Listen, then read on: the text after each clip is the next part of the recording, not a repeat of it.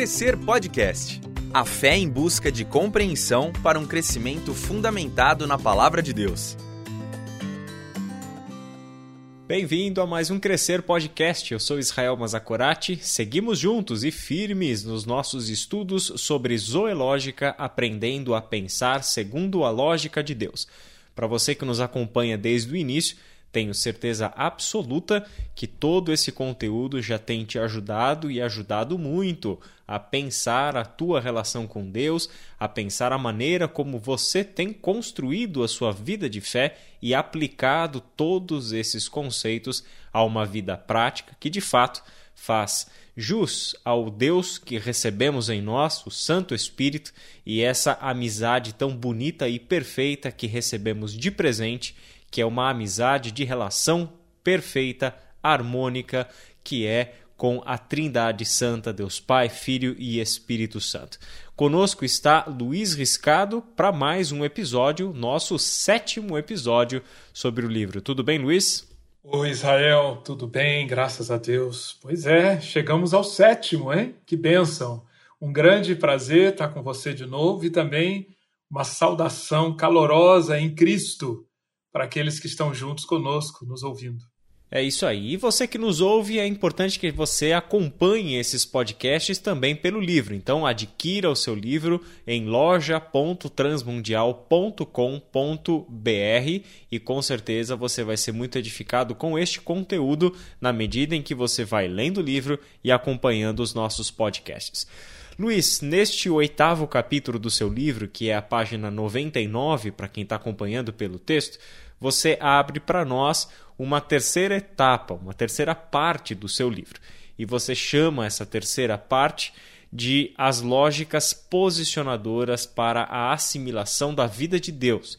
Então, a partir desse ponto, você vai propor para nós quatro lógicas orientadoras. Eu penso nessas lógicas como se fossem aqueles marcos de referência a partir dos quais nós enxergamos a nossa vida e construímos a partir desses marcos, dessas estacas de orientação. Né? E você chama para nós aqui essas quatro lógicas a partir de também quatro palavras gregas muito chaves dentro do Novo Testamento: a escatológica, a duloslógica, a uioslógica e a doxoslógica. Né? Então, fique tranquilo, para você que está ouvindo o podcast, não vai ser necessário você fazer um curso de grego para entender esse livro. Todos esses conceitos, quando explicados, eles são tremendamente simples e a gente vai fazer isso já já. Mas eu vou pedir para que o Luiz, em primeiro lugar, a título de introdução, nos explique o que são essas lógicas posicionadoras para a assimilação da vida de Deus e por que, Luiz, você escolheu essas quatro é a importância de nós, na última parte do nosso livro, trabalharmos essa questão das lógicas posicionadoras, vem da onde? Vem da constatação que nós fizemos já desde o início desses nossos podcasts, de que a transformação, para nós efetivamente sermos transformados, e transformação é fundamental para o desfrute da vida Zoe, para nós termos a vida em abundância que Jesus veio trazer, nós realmente precisamos passar por um processo de transformação. E essa transformação tem três pilares. Dois deles nós já estudamos. Nós precisamos de uma transformação nas nossas motivações, nos nossos desejos. Nós precisamos ser transformados também nos nossos pensamentos. Mas se você se lembrar bem do nosso último episódio, essa transformação dos nossos pensamentos, ela culmina com as escolhas. Lembra-se disso? A terceira etapa do circuito vital é a etapa do apresentando das escolhas. Acontece que as escrituras, obviamente, já mostram isso, e cada vez mais a ciência ressalta isso, o quê? Que nós não somos só escolhas. Em grande parte, a nossa vida é definida pelos nossos hábitos. Existe uma pesquisa da Duke University que propõe que mais de 40% das ações que as pessoas realizam todos os dias não são decisões de fato, mas sim. Portanto, é impossível nós termos um programa completo de transformação sem tratarmos dessa questão dos hábitos. Vale a pena também nós abrirmos a palavra para o Dallas Willard novamente. Dallas Willard escreveu: uma das principais tarefas na caminhada cristã é abalar e vencer hábitos mentais, emocionais e práticos que regem a nossa vida como se nós ou outra pessoa que não Deus fôssemos Deus e como se o seu reino, o reino de Deus, nos fosse irrelevante ou inacessível. Perfeito, Dallas Willard. Uma das principais tarefas é abalar e vencer hábitos. E por isso, porque se nós não tivermos um programa, um conjunto de disciplinas para vencermos os hábitos mentais, emocionais e práticos que sustentam a vida bios e a vida psique governando sem a vida zoe, se nós não tivermos esse programa, nós realmente ficaremos extremamente prejudicados na nossa caminhada. Desfrutaremos muito pouco daquilo que segunda de Pedro 1 diz, que todos aqueles recursos que Deus colocou para que nós tivéssemos ao progresso na vida e na piedade e entrássemos amplamente supridos, amplamente transformados no reino eterno de nosso Senhor Jesus Cristo. Por isso, Israel, eu considerei fundamental abrir um espaço no livro e também aqui nos nossos episódios para tratar das questões dos hábitos. E nesse caso, uma constatação é fundamental. Hábitos, como o Dallas Willard ressaltou, é um dos aspectos mais perigosos, mais deletérios da nossa vida. Por quê? Porque hábito é aquilo que sai da nossa consciência. Hábito é aquilo que está no piloto automático. E, se você observar bem, a lista de pecados em Efésios 4, 25, Colossenses 3, 5, Romanos 13, 13, essas listas de pecados, se você olhar com lupa, você vai ver que boa parte do que Paulo está apresentando aqui é hábito.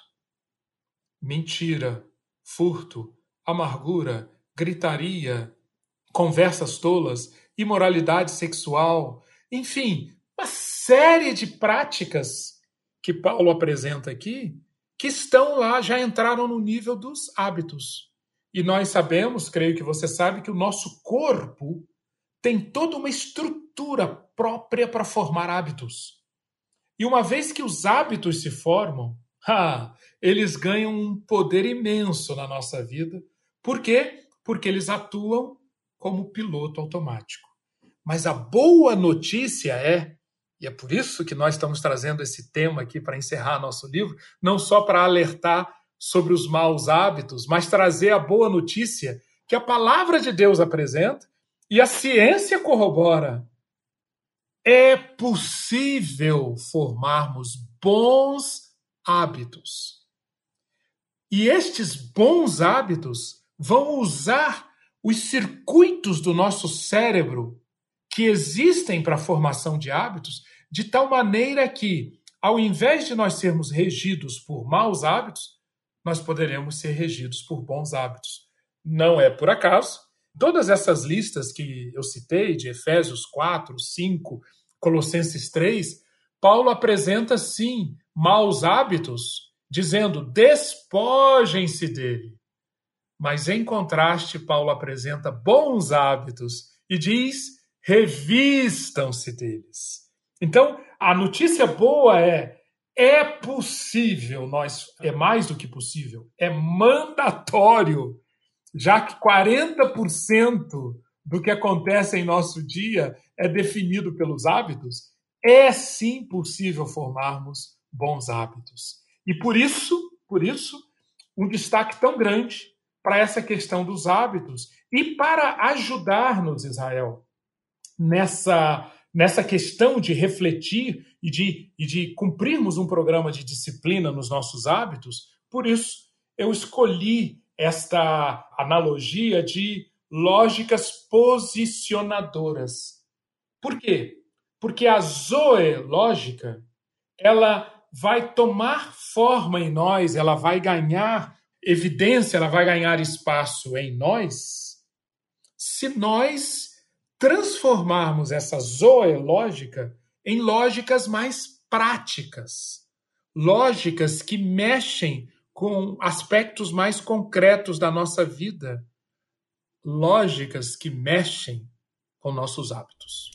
Luiz, os hábitos, na verdade, eles afetam a nossa vida em todas as áreas, né? Ao longo da nossa existência, com os contatos que fazemos, relacionamentos, conteúdos que recebemos, formamos hábitos que moldam o nosso jeito de pensar, nosso jeito de sentir e o nosso jeito de agir. Quando a gente olha para Romanos, capítulo 12, verso 1, o apóstolo Paulo, naquele famoso e valiosíssimo texto que escreveu, diz o seguinte: que não se amoldem ao padrão deste mundo, mas transformem-se pela renovação da sua mente, para que sejam capazes de experimentar e comprovar a boa, agradável e perfeita vontade de Deus. O hábito ele molda e ele dá para nós estes padrões pelos quais pensamos, sentimos e agimos. E no seu livro você coloca essas quatro lógicas posicionadoras, você diz isso na página 101, é, tocando esses quatro aspectos então fundamentais da nossa existência, colocando em termos de pergunta, né? Qual o significado das nossas escolhas à luz da eternidade? A quem vamos obedecer? Qual é a nossa condição, se somos filhos ou se somos escravos, e a quem damos glória com o nosso viver. Né?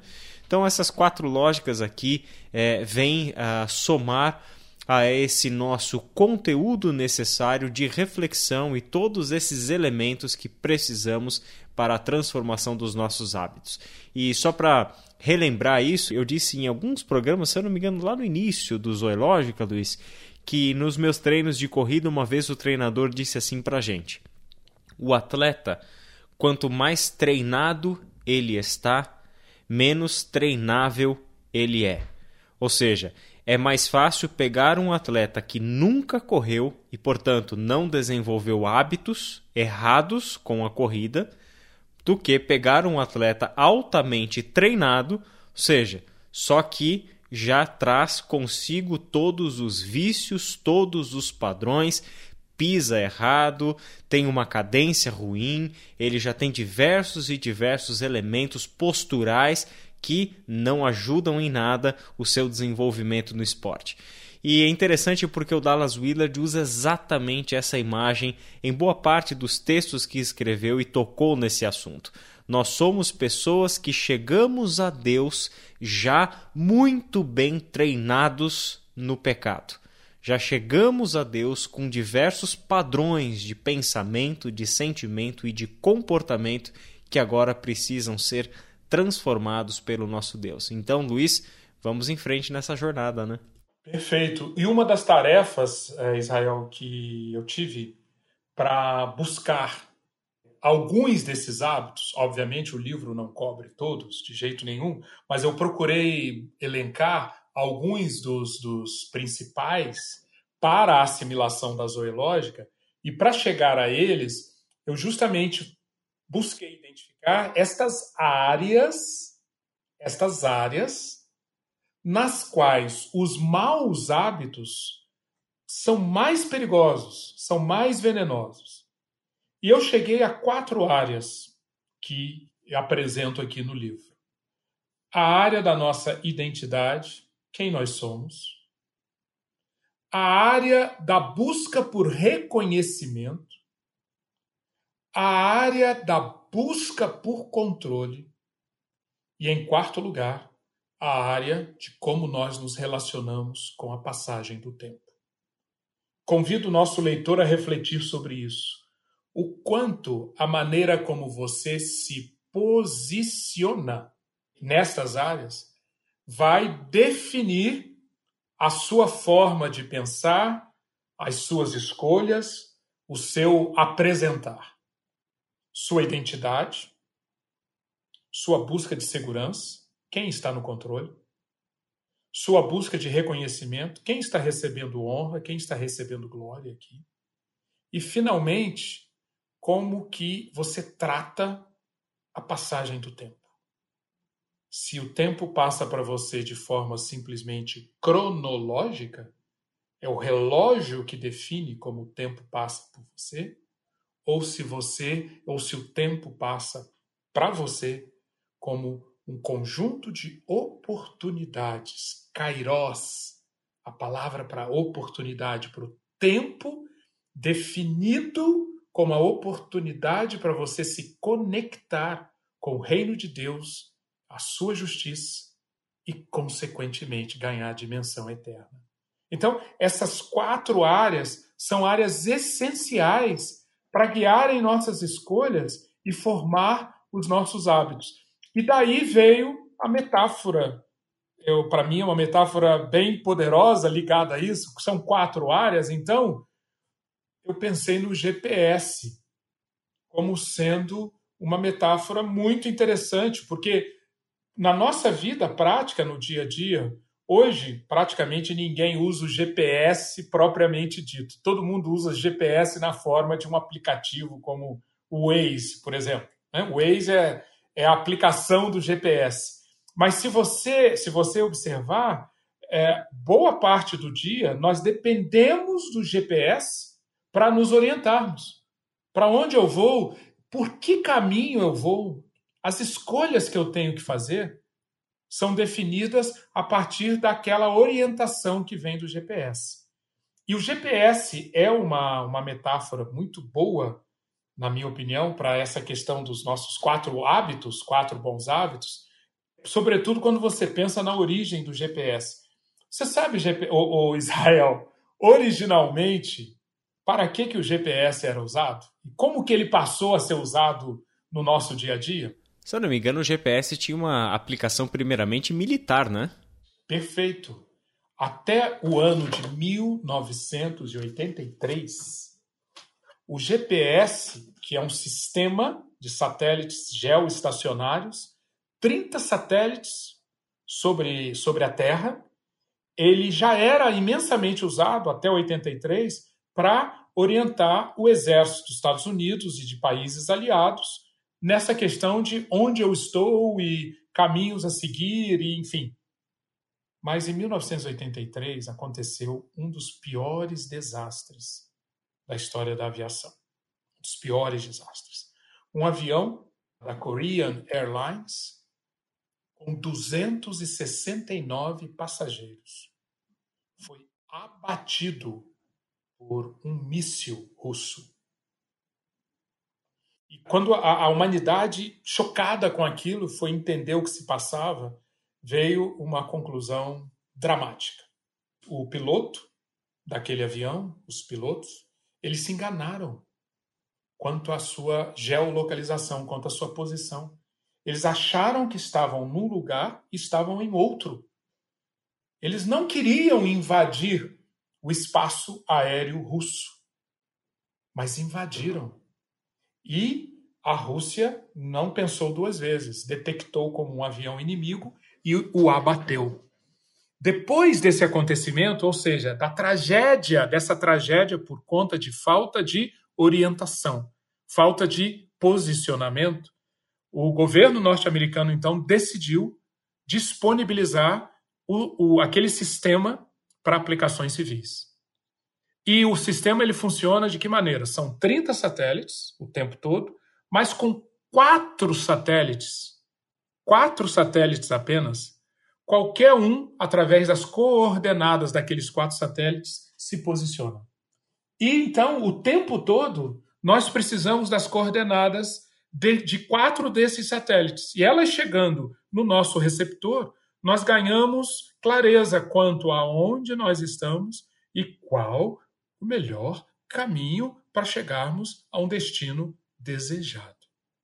Pois bem, esses quatro satélites, na minha metáfora, correspondem a essas quatro lógicas que nós precisamos baseando-nos na palavra de Deus, treinar, desenvolver, colocar nos nossos hábitos lógicas que tratam da nossa identidade, do nosso desejo por controle, da nossa busca de reconhecimento e da nossa sensação ou de como nós nos posicionamos com a passagem do tempo.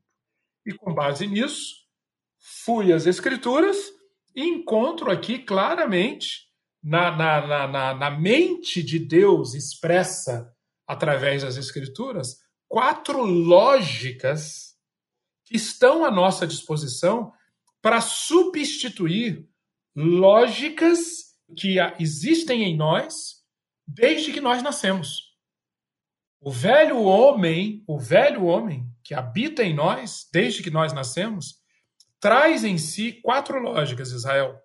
Com relação à lógica da identidade, traz a lógica de um escravo. Com relação à, questão do controle, à área do controle, nós trazemos em si a lógica do dono, do patrão. Com relação à, à área da busca de reconhecimento, nós trazemos a lógica da autoglorificação. E com relação à passagem do tempo, nós trazemos embutida em nós a lógica do aqui e agora, do imediatismo.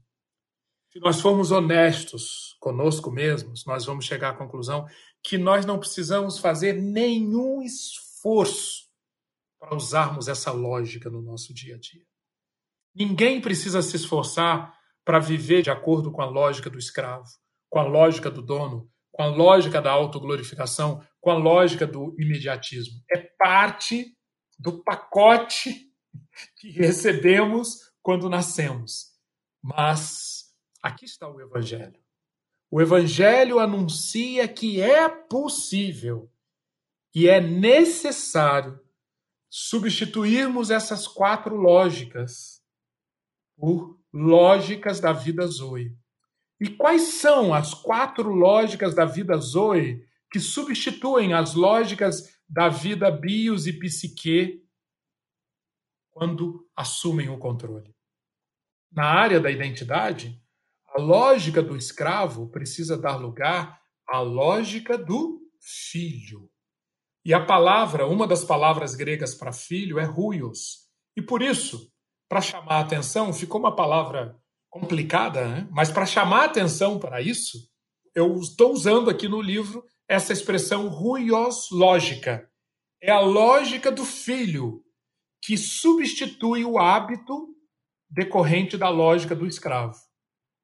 Na área do controle, a lógica do dono, do patrão, dá lugar à lógica do doulos, do servo. A doulos lógica. Na área do reconhecimento, da busca de aplausos, a lógica de quem quer ser aplaudido, quem quer buscar reconhecimento, dá lugar a uma lógica da doxos, que significa glória, da glória a Deus. Doxos lógica. E, finalmente, a, o quarto satélite. O quarto satélite, o tempo todo, precisa me indicar uma quarta posição. Qual é a quarta posição? A minha reação à passagem do tempo. Então, ao invés da passagem do tempo presa ao aqui e agora, ao imediatismo, eu aprendo a desenvolver um hábito que eu julgo todas as coisas pela lógica do escatom. Escatom é a palavra grega para o final dos tempos. Portanto, eu passo a submeter-me à escatom lógica. E o tempo todo, esses quatro satélites, a lógica do filho, a lógica da glória, a lógica do dia final, do julgamento final e a lógica do servo, esses satélites estão no ar, emitindo seus sinais. E se eu receber e processar esses sinais, aprender a pensar de acordo com essas lógicas, eu não vou perder nunca a posição. Eu nunca vou perder a informação sobre onde eu estou e qual o melhor caminho para chegar ao meu destino. Você está ouvindo Crescer Podcast. Nós vamos chegando à segunda metade do nosso episódio e seria interessante neste episódio darmos conta então dessa escatom lógica, a lógica do tempo, ou seja, como nós estamos percebendo a, a nossa vida e o nosso desenvolver de vida dentro de uma perspectiva meramente cronológica e presa a este tempo e a este momento presente e passado, ou será, será que temos o olhar para o futuro? Certamente que todo ser humano vive de uma certa forma também com esperanças, né? Olhar para o futuro faz parte de um ser humano e parte da identidade de indivíduos e de nações é determinada pela sua perspectiva em relação ao futuro. Só que este futuro para o qual olhamos, e deste futuro vem parte da nossa identidade, o filósofo francês Paul Ricoeur chamava isso de identidade prospectiva.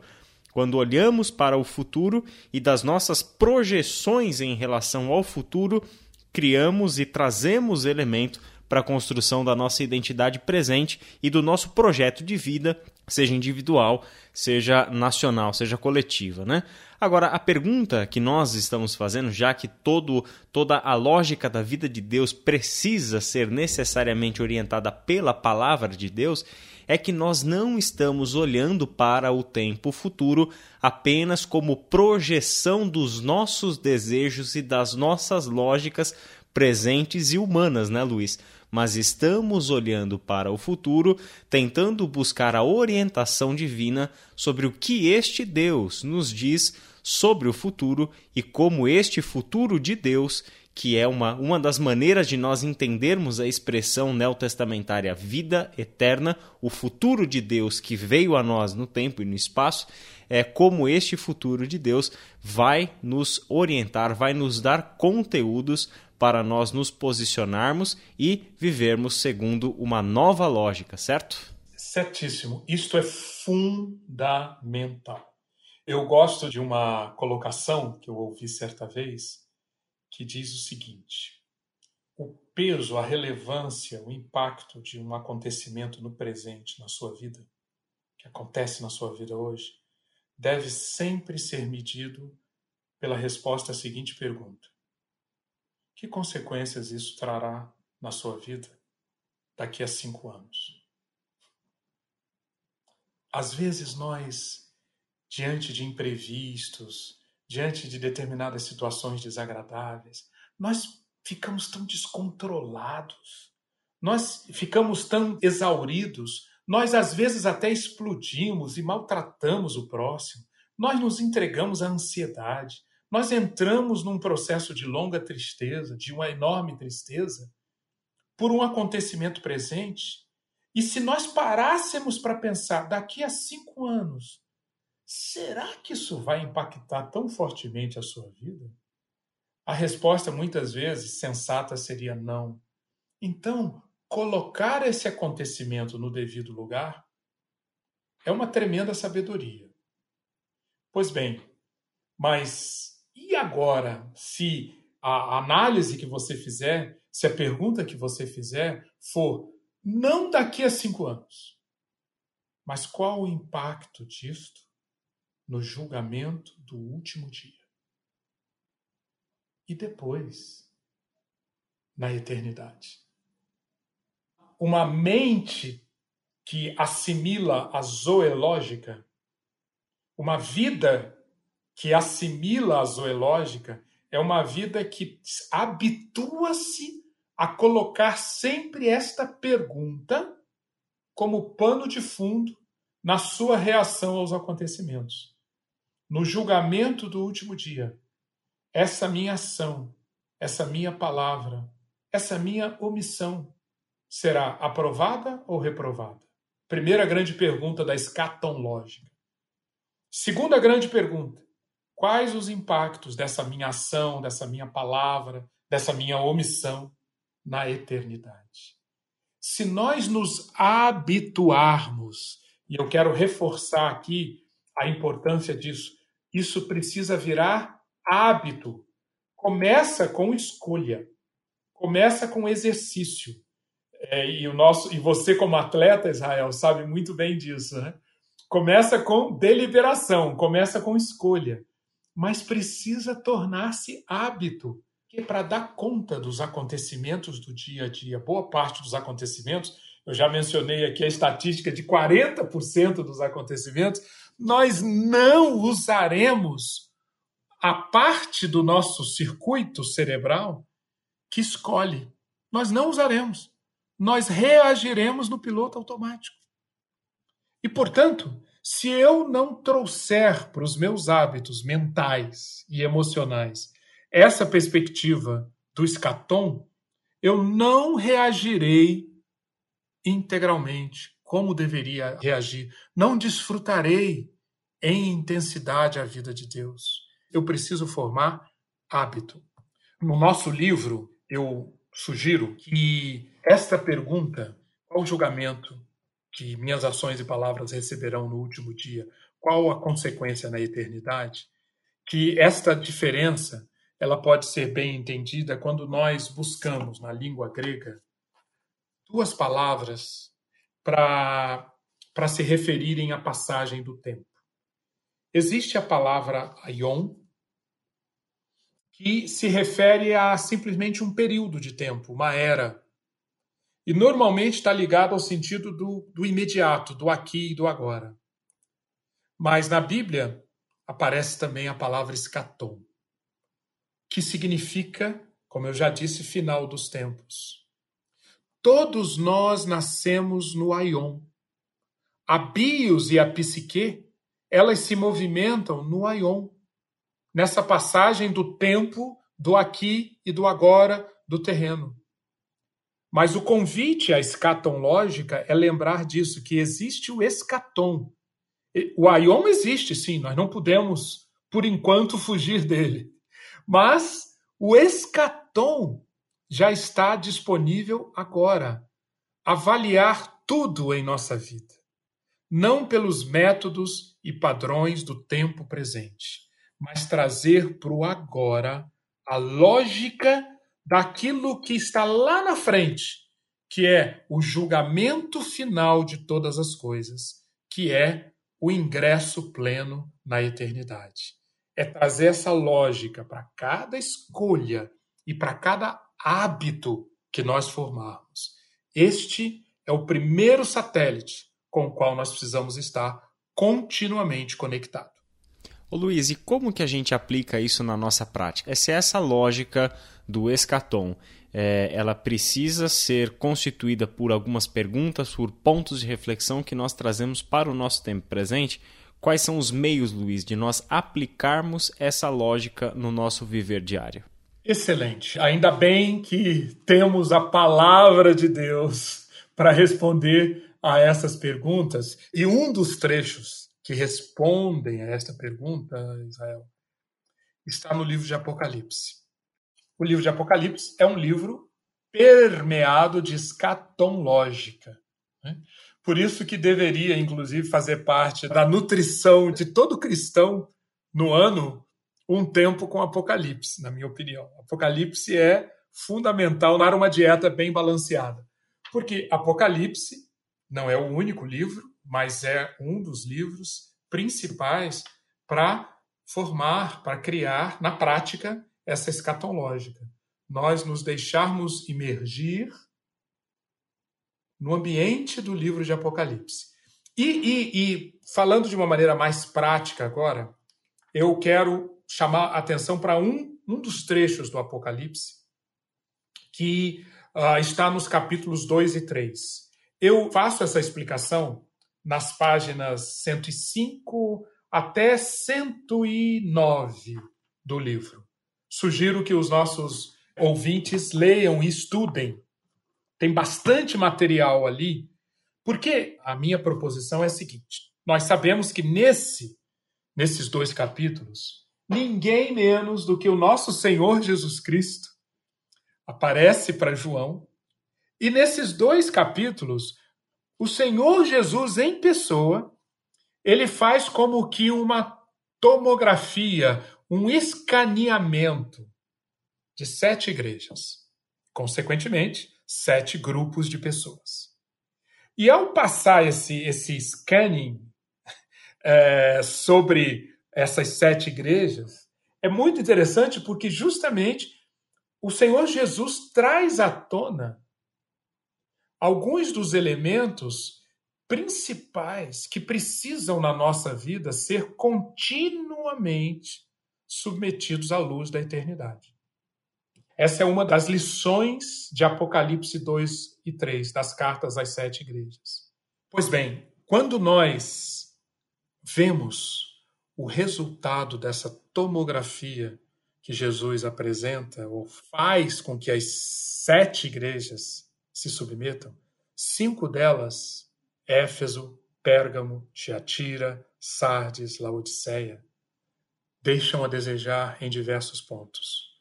E sabe por quê? Em síntese, se você olhar com atenção essas cinco cartas, você vai ver.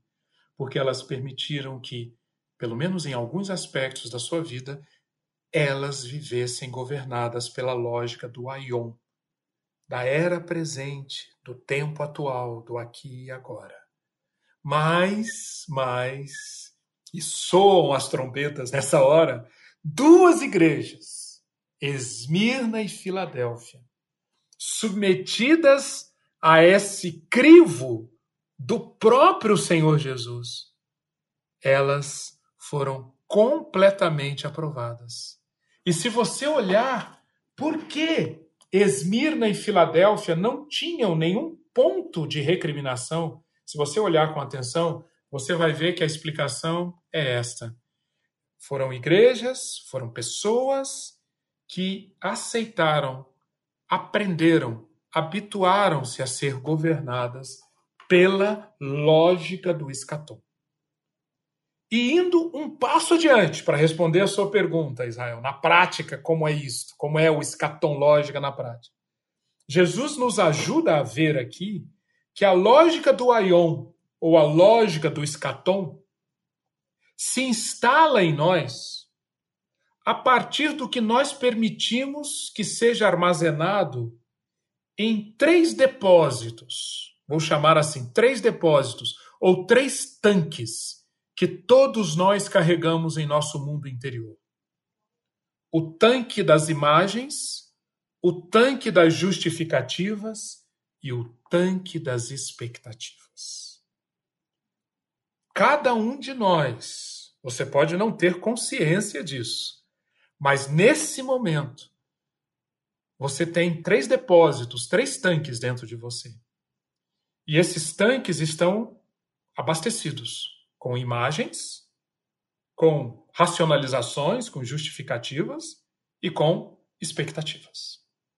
O que a mensagem de Jesus às sete igrejas, para chamá-las a uma vida debaixo da lógica do escatom, o que a mensagem que fica clara aqui, é, que Jesus apresenta, é: o tempo todo cuidem do tanque, a começar pelo tanque das suas imagens. Nenhum ser humano consegue viver sem depositar imagens no seu mundo interior.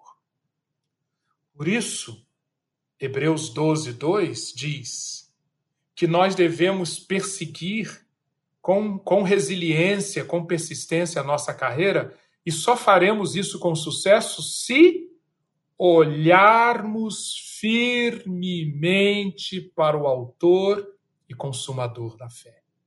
Olhar firmemente para o Autor e Consumador da fé, em outras palavras, é cuide das suas imagens, cuide daquilo que está sendo depositado no tanque das suas imagens e quando nós acompanhamos as sete cartas, nós vemos o Senhor Jesus se apresentando, mostrando-se para as sete igrejas, através de imagens que remetem a características dele. No fundo, então, o que, que Jesus está ensinando aqui às igrejas? Pensem, reflitam, meditem, deixem-se encher com visões sobre os meus atributos. É isso que vai fazer com que o tanque de imagens de vocês não esteja repleto de aion, mas esteja repleto de escatom. Por exemplo, por exemplo, Jesus se apresenta à igreja de Tiatira com olhos como chama de fogo e pés como bronze reluzente. A igreja de Filadélfia como o santo e o verdadeiro. A igreja de Laodiceia como a testemunha fiel e verdadeira. O Amém. E nós poderíamos ficar aqui, Israel, muito tempo fazendo esse estudo, olhando parte por parte de, da apresentação de Jesus, que sempre ele abre cada uma das cartas se apresentando. E ao se apresentar, o que, que Jesus está querendo provocar nas igrejas e em nós? Está querendo provocar exatamente isso. Será que as suas imagens, as suas visões estão sendo predominantemente abastecidas com o aqui e agora ou com o escatom? Mas Jesus não somente trata dessa área das imagens. Jesus trata das justificativas. E se nós acompanharmos carta por carta, nós vamos ver como Jesus denuncia o quão especialistas nós somos em criar justificativas, em criar razões para nós vivermos de um determinado jeito, para nós, entre aspas, sermos de determinado jeito. Eu sou raivoso, eu sou irado, eu sou medroso, eu sou ansioso, eu sou pavio curto, eu sou descontrolado. E nesse eu sou, nós acabamos inventando uma série de justificativas que nos afastam da escatom lógica. Então, viver debaixo da escatom lógica, da lógica do escatom, é aprender o que Jesus ensina aqui. Enxergue que você abastece-se com justificativas de negação. E que essas justificativas que negam, que reprimem, que projetam, que racionalizam, que sublimam, que deslocam, enfim. E aqui a gente poderia usar a psicologia para a gente se referir a diversos mecanismos que nós temos de criarmos essas justificativas. Luiz, uma vez num atendimento, eu estava conversando com uma pessoa e em um determinado momento eu confrontei essa pessoa com relação a algumas atitudes que a gente via que haviam se tornado padrões de comportamento na vida dela e, e, isso a gente identificava como um padrão pecaminoso e da, da qual ela não, não, não estava consciente. E a primeira resposta, isso foi fantástico, a resposta imediata, de bate-pronto, a resposta da pessoa foi a seguinte: Mas eu sempre fui assim. Como se o eu sempre fui assim justificasse porque ela sempre foi assim, então aquilo era normal, aquilo era o seu padrão e aquilo estava correto, né? E aí a minha resposta para a pessoa foi: então seja muito bem-vinda ao Evangelho porque não é porque você sempre foi assim que o ideal da vida de Deus já se manifestou em você. O simples fato de você identificar que você sempre foi assim, na verdade, é um indicador da necessidade de arrependimento e de mudança de caminho. Né? Ou seja, é, essa, essa pessoa está governada pela lógica do aqui e agora, do aion, não aceita a lógica do escatom e essa era a situação de Éfeso, Pérgamo, Tiatira, Sardes e Laodiceia em diversos aspectos. E o caminho, graças a Deus, não depende de subirmos o Himalaia, não depende de fazermos 200 mil flagelações. O caminho Jesus mostra em cada uma, para cada uma dessas igrejas. As expressões são: arrependa-se, lembre-se, Apegue-se com firmeza ao que você tem ouvido, seja diligente. Em tudo isso, o que Jesus está falando, metanoia, mudança de mente, transformação de mente, e o escatom só vai ganhar relevância, só vai influenciar-nos efetivamente se nós substituirmos esses maus hábitos das justificativas pecaminosas pela consciência. Primeiro, do julgamento final, o julgamento sobre a nossa vida. A nossa vida será escrutinada, a nossa vida será passada a limpo no escatom. Mas E era essa mensagem que Jesus estava passando para as igrejas. Nós, graças ao bom Deus, não precisamos esperar o julgamento final. Nós podemos viver aqui e agora aceitando a palavra de Deus, e a palavra de Deus muitas vezes é uma palavra que traz julgamento. Mas esse julgamento, antecipar esse julgamento final por aqui e agora, só será efetivo na minha vida se eu abandonar as minhas justificativas vãs. E, finalmente, um terceiro depósito é o depósito das expectativas. E provavelmente você, nosso ouvinte, já observou que todas as sete cartas terminam com essa sessão. Todas as sete cartas terminam com promessa. Ao que vencer, ao que vencer, ao que vencer. O que, que Jesus está ensinando com isso? Que nós estamos, por natureza, carregados no tanque das expectativas por expectativas do Aion. Mas precisamos, precisamos continuamente submetermos-nos a expectativas do escatom. Jesus, através das diversas promessas, seremos alimentados com a árvore da vida, seremos livres do medo, seremos plenamente admitidos na presença e na companhia da Trindade, trabalharemos, exerceremos nossos dons, seremos honrados, seremos um com Deus. Ah, se nós deixarmos que essas expectativas povoem, alimentem o nosso tanque de expectativas como um hábito, a nossa mente estará sendo formatada, estará sendo moldada pelo escatom.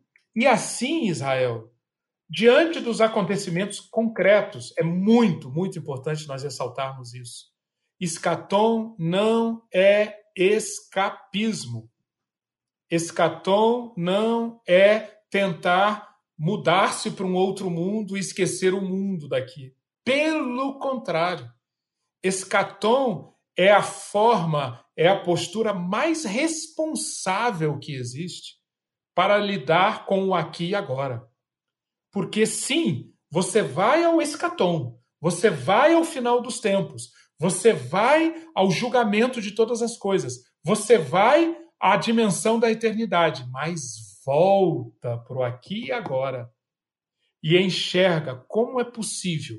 E isso é a beleza da coisa. Paulo diz lá em Romanos, capítulo 8, que a natureza geme, que a, a natureza deseja, que as coisas criadas desejam ser libertadas da vaidade a que foram submetidas. Que vaidade é essa? É a vida vivida só debaixo do aion.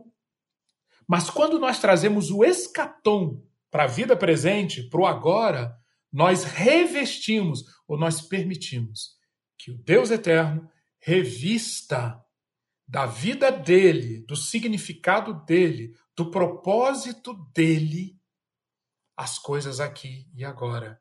E é só assim essas coisas, mesmo as mais simples, são elevadas à sua plenitude, alcançam o máximo grau de significado e propósito.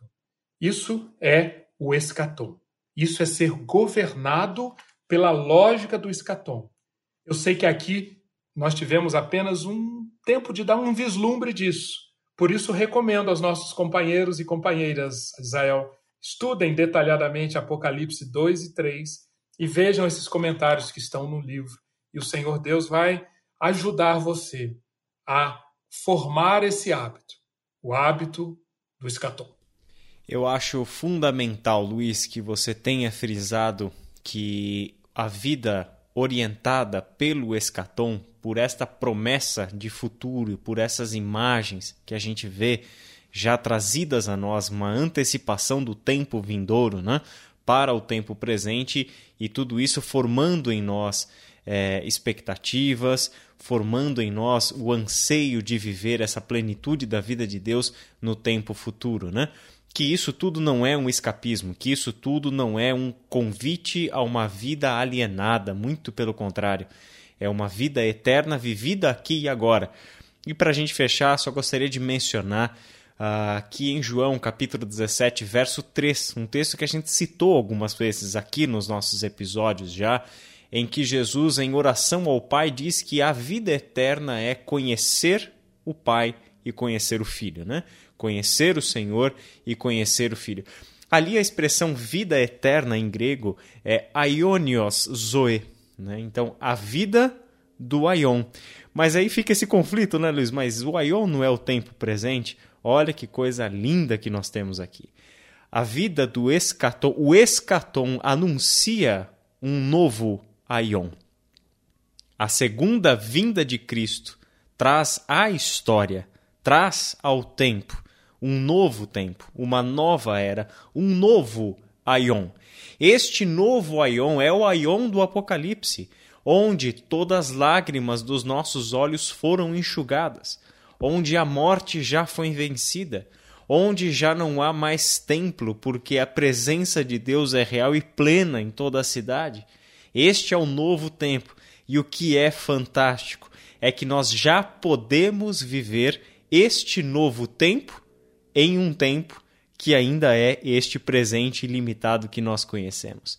Viver a realidade do escatom é viver essa antecipação da vida futura neste tempo presente. Não é alienação, não é escape, mas é nada mais e nada menos do que a plena materialização da nossa fé e da nossa esperança futura.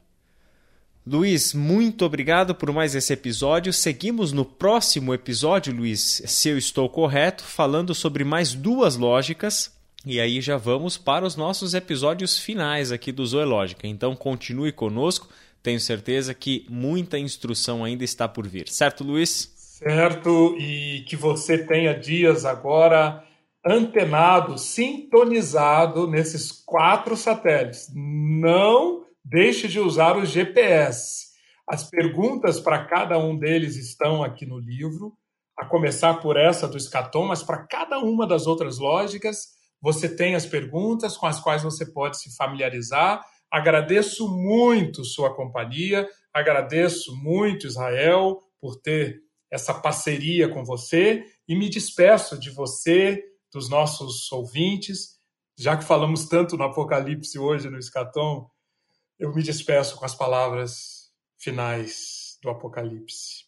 Jesus diz: Sim, venho em breve. Amém. Vem, Senhor Jesus. A graça do Senhor Jesus seja com todos. Amém. Amém, amém, Luiz. Que Deus abençoe sua vida, que Deus abençoe a vida de todos vocês que têm nos ouvido e acompanhado a gente nessas nossas conversas. Até a próxima e fiquem com Deus. Você ouviu Crescer Podcast, uma produção do Ministério de Educação Cristã da Ibaviva. Ajude a divulgar esse podcast. Siga a nossa página no Instagram e compartilhe educação.ibaviva.